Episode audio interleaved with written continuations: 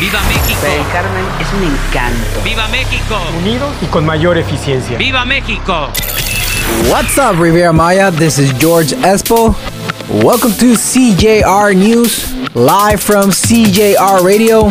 There are 13 weeks until 25th of December. That is 92 days until Christmas. La Riviera Maya will have 40 new accesses to the sea if the steps taken by the Solidaridad and Tulum municipalities provide locals and tourists with these spaces. In the case of the first, there will be 37 areas to the sea, and in Tulum, 3.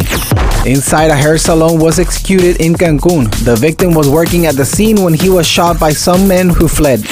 Enrollments in upper secondary schools are not conditioned to the payment of so-called voluntary fees. So the Education Commission in the Quintana Roo Congress sent official letters to the general directorates of various educational centers where this measure is applied.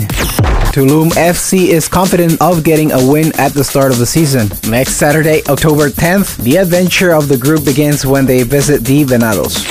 A combi crashed into a post in front of the Quintana Roo police facilities, activating emergency forces and users were injured.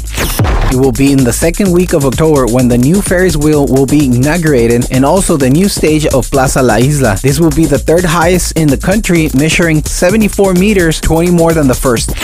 Announced more than 131 million pesos for highway distributors in Cancun. They plan to build junctions with López Portillo, Arco Bicentenario, Nichupte, Andrés Quintana Roo, Kabah, and Tulum. Chetumal Public Library could open its doors in December. The remodeling and rehabilitation of the Javier Rojo Gomez Library is nearing completion, so they estimate that will open its doors to the general public by the end of this year.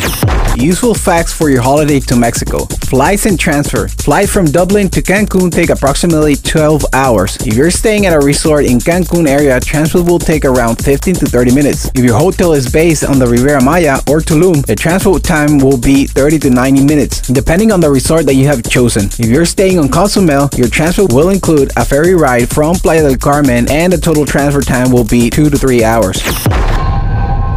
Thank you for listening, CJR News. This is George Espo. Don't forget to subscribe to our podcast on Spotify, Google, and Apple. You can find me on Instagram as ESPO underscore MX or text me on WhatsApp on 984 113 5294. Thank you and goodbye.